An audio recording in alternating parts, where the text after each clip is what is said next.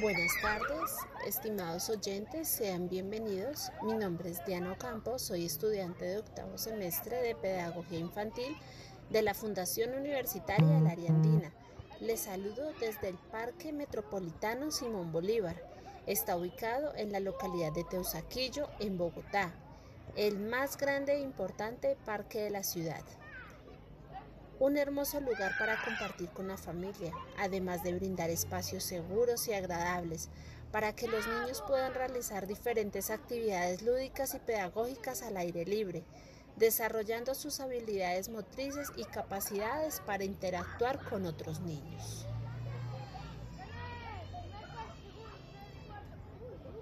Veo mucho espacio verde, en donde los niños juegan con sus juguetes. Además estamos en agosto, temporada de cometas, ideal para que la familia se reúna y comparta una tradición que sin duda los niños disfrutan al máximo. Al fondo estoy viendo el lago y una zona con arena de playa, un espacio perfecto con el sol que me acompaña el día de hoy. Es perfecto para quienes nos transportaremos a la playa y aprovechemos con nuestros chiquitines para hacer castillos de arena y afianzar esos lazos afectivos. Ojalá todos los padres pudieran acompañar a sus hijos cuando salen a jugar. Además, es importante recordar que los niños no pueden estar solos en ningún momento. Me acercaré a este grupo de niños que interactúan, es un parque con diferentes obstáculos como el pasamanos, el rodadero, el columpio, además de otros desafíos que permiten identificar fortalezas y falencias en su interacción al momento de tener un reto al frente. Los veo hablar un poco sobre el desarrollo de los niños. Para comprenderlos mejor, quiero contarles algo. Yo decidí venir a esta parte de la ciudad para observar a este grupo, ya que están en la edad que corresponde a la etapa de transición. En ellos puede observar la forma en cómo juegan, aprenden, hablan e interactúan. Esta observación me brindó pistas importantes sobre cómo se desarrollan los primeros años de vida de un niño, siendo muy importantes para su salud y desarrollo.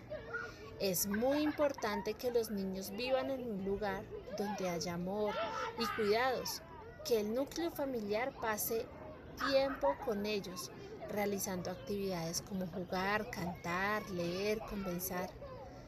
Cada niño crece y adquiere habilidades a su propio ritmo. Algunos pueden estar adelantados en un área específica. Resalto que aunque a pesar de que todo el grupo de niños tiene la misma edad, no todos tienen el mismo crecimiento físico, ni el desarrollo cognitivo, afectivo, social, del lenguaje o de desarrollo sensoriomotor.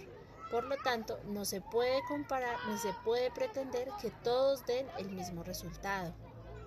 No obstante, sí es importante estimularlos adecuadamente con el fin de que su desarrollo sea óptimo, siendo primordial identificar lo que el niño puede hacer, de acuerdo a su edad, claro está, comprendiendo su desarrollo en las diferentes dimensiones.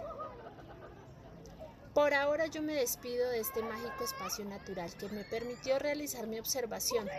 Es todo por hoy, nos encontraremos en una próxima ocasión.